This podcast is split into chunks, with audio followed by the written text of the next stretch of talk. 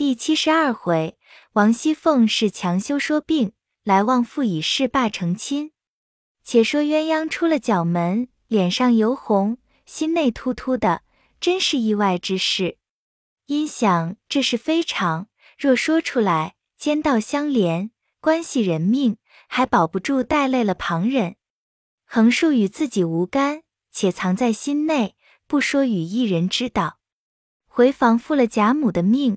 大家安息，从此凡晚间便不大往园中来，因思园中尚有这样奇事，何况别处，因此连别处也不大轻走动了。原来那思琪因从小和他姑表兄弟在一处玩笑起住时，小儿戏言，便都定下将来不娶不嫁。近年大了，彼此又出落的品貌风流，常时思琪回家时。二人眉来眼去，旧情不忘，只不能入手。又彼此生怕父母不从，二人便设法彼此里外买主园内老婆子们留门看到。今日趁乱方初次入港，虽未成双，却也海誓山盟，私传表记，已有无限风情了。忽被鸳鸯惊散，那小厮早穿花杜柳，从角门出去了。思琪一夜不曾睡着，又后悔不来。至次日见了鸳鸯，自是脸上一红一白，百般过不去，心内怀着鬼胎，茶饭无心，起坐恍惚。挨了两日，竟不听见有动静，方略放下了心。这日晚间，忽有个婆子来敲，告诉他道：“你兄弟竟逃走了，三四天没归家。”如今打发人四处找他呢。思琪听了，气个倒痒，阴思道：“纵是闹了出来，也该死在一处。他自为是男人，先就走了，可见是个没情义的。因此又添了一层气。次日便觉心内不快，百般支持不住，一头睡倒，恹恹的成了大病。鸳鸯闻之，那边无故走了一个小厮。园内思琪又病重，要往外挪，心下料定是二人俱醉之故，生怕我说出来，方吓到这样，因此自己反过意不去，指着来望后思琪，支出人去，反自己立身发誓，与思琪说：“我告诉一个人，立刻现死现报，你只管放心养病，别白糟蹋了小命儿。”思琪一把拉住，哭道。我的姐姐，咱们从小耳鬓厮磨，你不曾拿我当外人待，我也不敢怠慢了你。如今我虽依着走错，你若果然不告诉一个人，你就是我的亲娘一样。从此后我活一日是你给我一日。我的病好之后，把你立个长生牌位，我天天焚香礼拜，保佑你一生福寿双全。我若死了时，变驴变狗报答你。在俗语说。千里搭长棚，没有不散的筵席。再过三二年，咱们都是要离这里的。俗语又说：“浮萍上有相逢日，人岂全无见面时。”倘或日后咱们遇见了，那时我又怎么报你的德行？一面说，一面哭。这一席话，反把鸳鸯说的心酸，也哭起来了。因点头道：“正是这话。”我又不是管事的人，何苦我坏你的声名？我白去献琴。况且这是我自己也不便开口向人说。你只放心，从此养好了，可要安分守己，再不许胡行乱做了。思琪在枕上点首不绝，鸳鸯又安慰了他一番，方出来。因知贾琏不在家中，又因这两日凤姐儿声色怠惰了些。不似往日一样，因顺路也来望后。因进入凤姐院门，二门上的人见是他来，便立身带他进去。鸳鸯刚至堂屋中，只见平儿从里间出来，见了他来，忙上来悄声笑道：“才吃了一口饭，歇了午睡，你且这屋里略坐坐。”鸳鸯听了，只得同平儿到东边房里来。小丫头倒了茶来。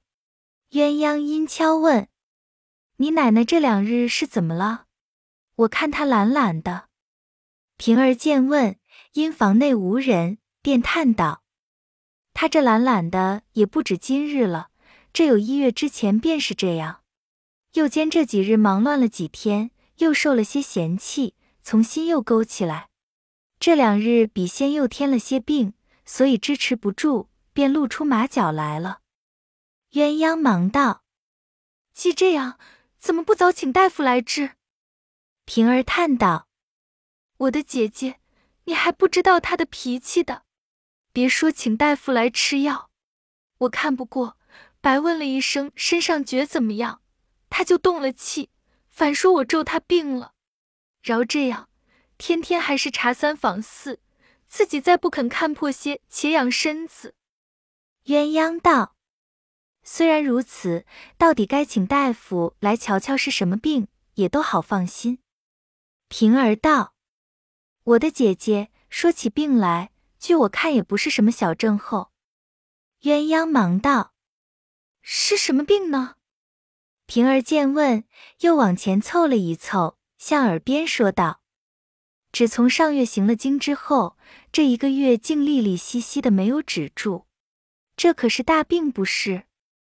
鸳鸯听了，忙答道：“哎呦，依你这话，这可不成了雪山崩了。”平儿忙啐了一口，又悄笑道：“你女孩儿家这是怎么说的？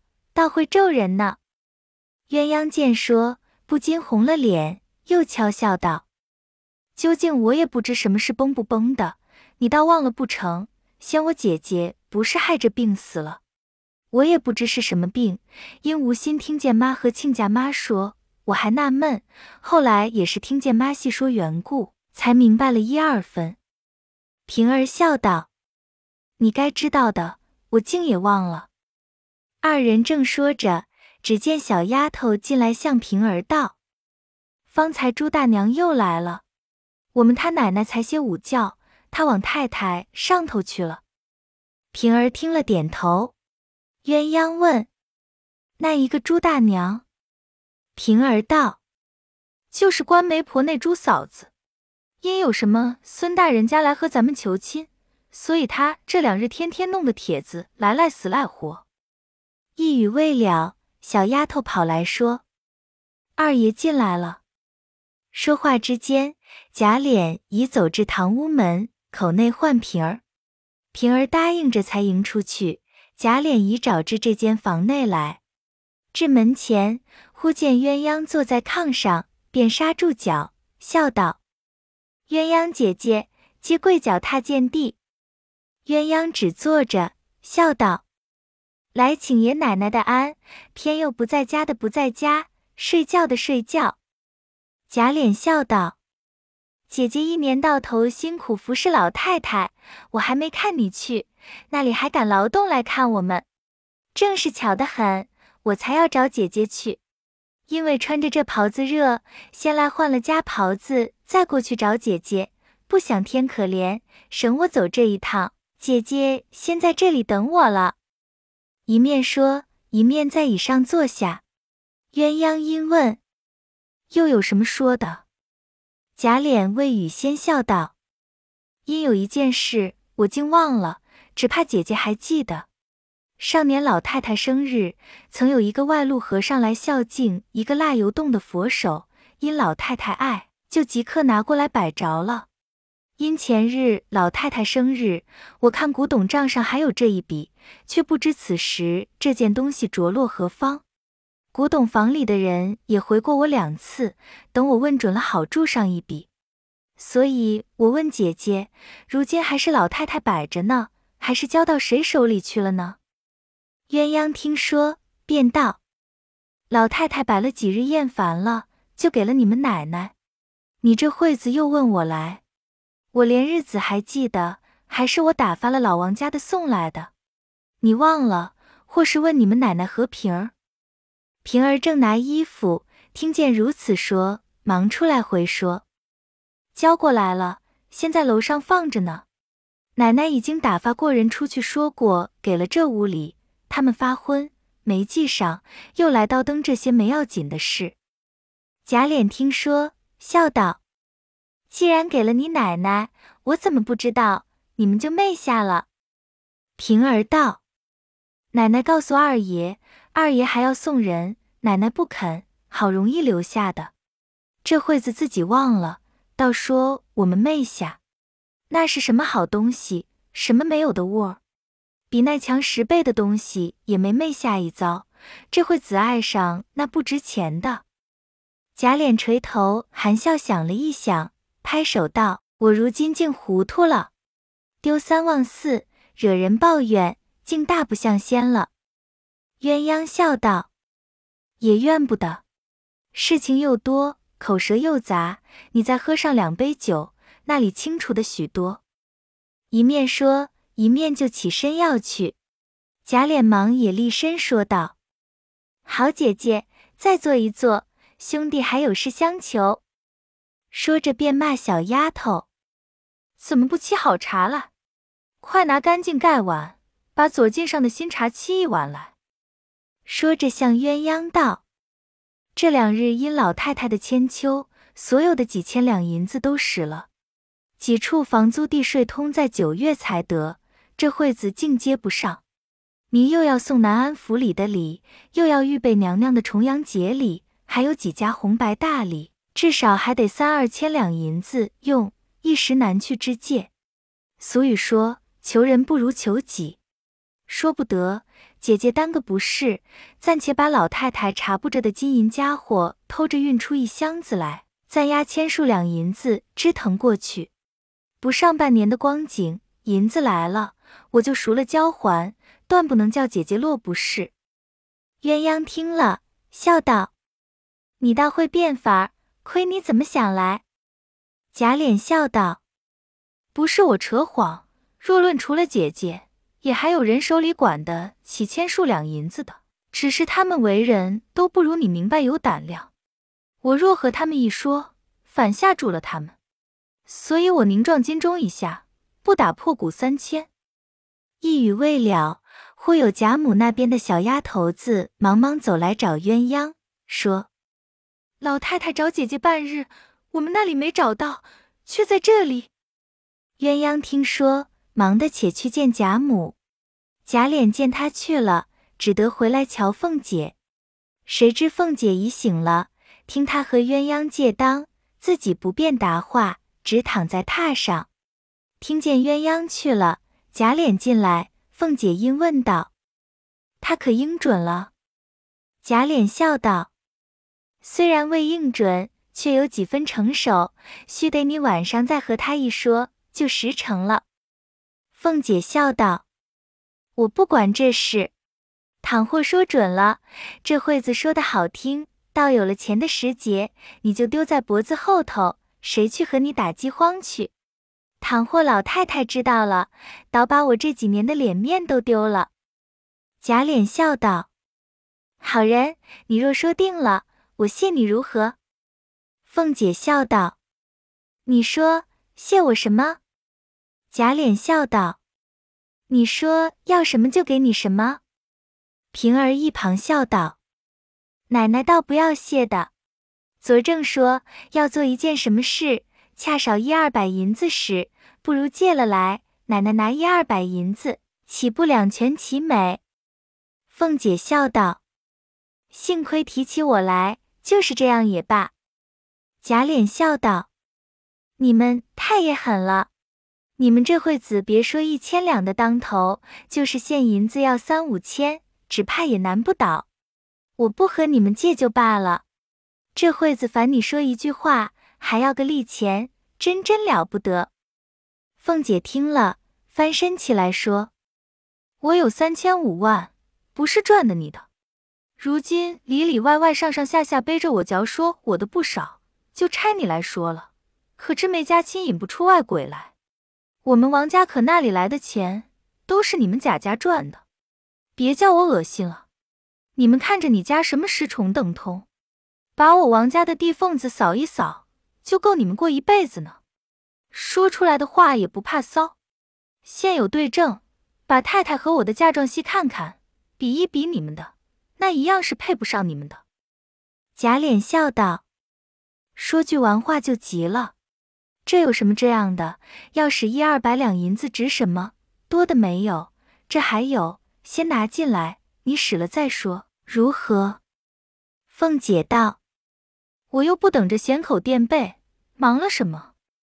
贾琏道：“何苦来？不犯着这样肝火盛。”凤姐听了，又自笑起来：“不是我着急，你说的话戳人的心。我因为我想着后日是由二姐的周年，我们好了一场，虽不能别的，到底给她上个坟烧张纸，也是姊妹一场。她虽没留下个男女，也要前人撒土迷了后人的眼才是。”一语倒把贾琏说没了话，低头打算了半晌，方道：“难为你想的周全，我竟忘了。既是后日才用，若明日得了这个，你随便使多少就是了。”一语未了，只见望儿媳妇走进来，凤姐便问：“可成了没有？”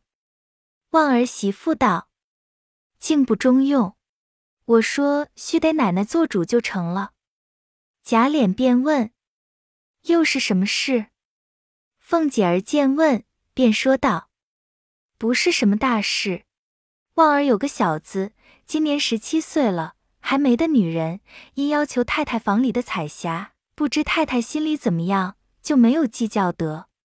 前日太太见彩霞大了，二则又多病多灾的，因此开恩打发他出去了，给他老子娘随便自己捡女婿去罢。”因此，望儿媳妇来求我，我想他两家也就算门当户对的，一说去自然成的。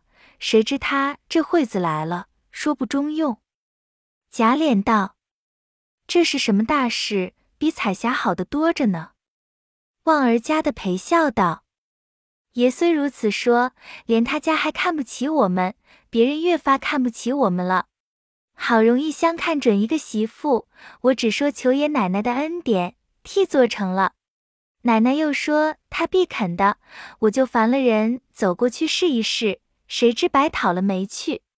若论那孩子倒好，据我素日思意儿是他，他心里没有甚说的，只是他老子娘两个老东西太心高了些。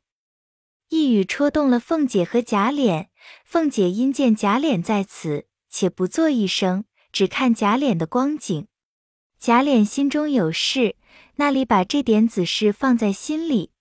但要不管，只是看着他是凤姐儿的陪房，且又素日出过力的，脸上实在过不去，因说道：“什么大事，只管咕咕唧唧的。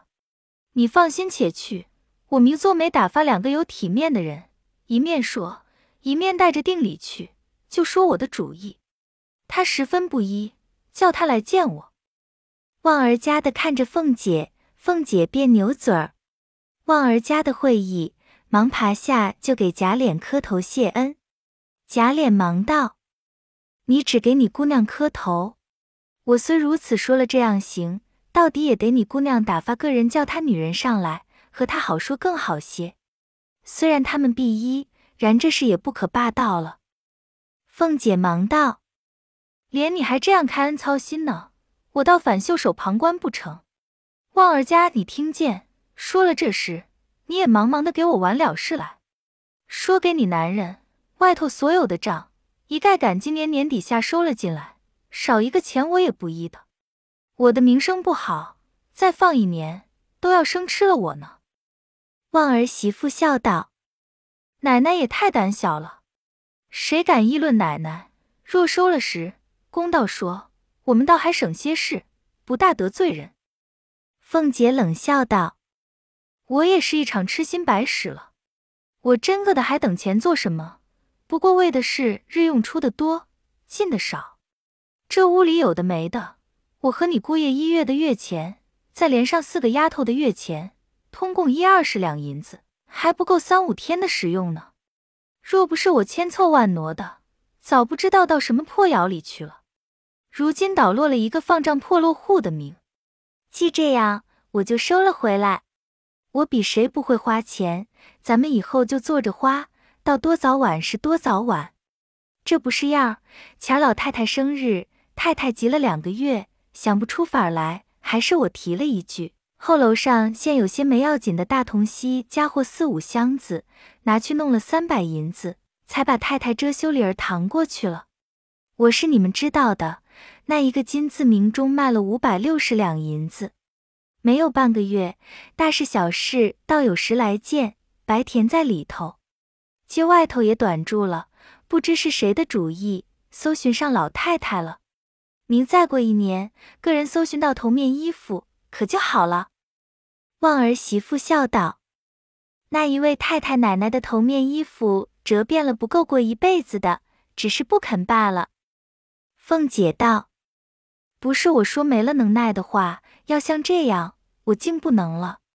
昨晚上忽然做了一个梦，说来也可笑，梦见一个人，虽然面善，却又不知名姓，找我，问他做什么，他说娘娘打发他来要一百匹锦。”我问他是那一位娘娘，他说的又不是咱们家的娘娘，我就不肯给他，他就上来夺，正夺着就醒了。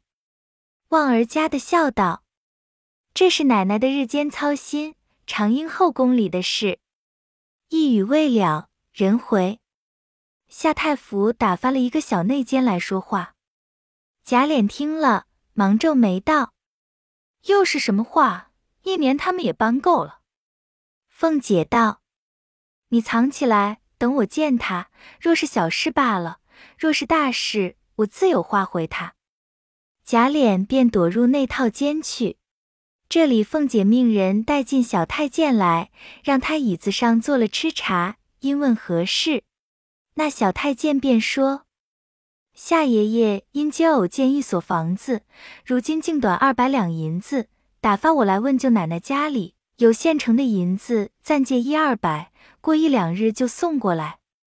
凤姐儿听了，笑道：“什么是送过来？有的是银子，只管先兑了去，改日等我们短了再借去也是一样。”小太监道：“夏爷爷还说了，上两回还有一千二百两银子没送来，等今年年底下，自然一齐都送过来。”凤姐笑道：“你夏爷爷好小气，这也值得提在心上。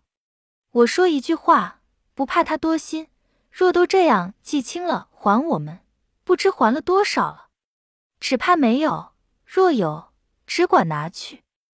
因叫旺儿媳妇来，出去不管那里先支二百两来。旺儿媳妇会意，因笑道：我才因别处支不动。”才来和奶奶织的。凤姐道：“你们只会里头来要钱，叫你们外头算去就不能了。”说着叫平儿把我那两个金项圈拿出去，暂且押四百两银子。平儿答应了，去半日，果然拿了一个锦盒子来，里面两个锦服包着。打开时，一个金类丝攒珠的，那珍珠都有莲子大小。一个点翠嵌宝石的，两个都与宫中之物不离上下。一时拿去，果然拿了四百两银子来。凤姐命与小太监打叠起一半，那一半命人与了旺儿媳妇，命他拿去办八月中秋的节。那小太监便告辞了。凤姐命人替他拿着银子送出大门去了。这里贾琏出来笑道。这一起万岁何日事了？凤姐笑道：“刚说着，就来了一股子。”贾琏道：“昨周太监来，张口一千两，我略应慢了些，他就不自在，将来得罪人之处不少。这会子再发个三二百万的财就好了。”一面说，一面平儿服侍凤姐另洗了面，更衣往贾母处去伺候晚饭。这里贾琏出来，刚至外书房，忽见林之孝走来。贾琏因问何事，林之孝说道：“方才听得雨村降了，却不知因何事，只怕未必真。”贾琏道：“真不真，他那官儿也未必保得长。将来有事，只怕未必不连累咱们，宁可疏远着他好。”林之孝道：“何尝不是？”只是一时难以疏远。如今东府大爷和他更好，老爷又喜欢他，时常来往，那个不知。贾琏道：“横竖不和他谋事，也不相干。你去再打听真了，是为什么？”林之孝答应了，却不动身，坐在下面椅子上，且说些闲话。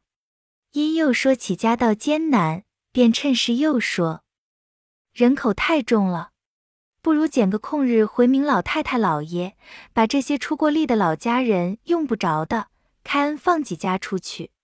一则他们各有营运，二则家里一年也省些口粮月钱。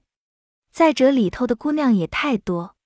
俗语说一时比不得一时，如今说不得先时的利了，少不得大家委屈些。”该使八个的使六个，该使四个的便使两个。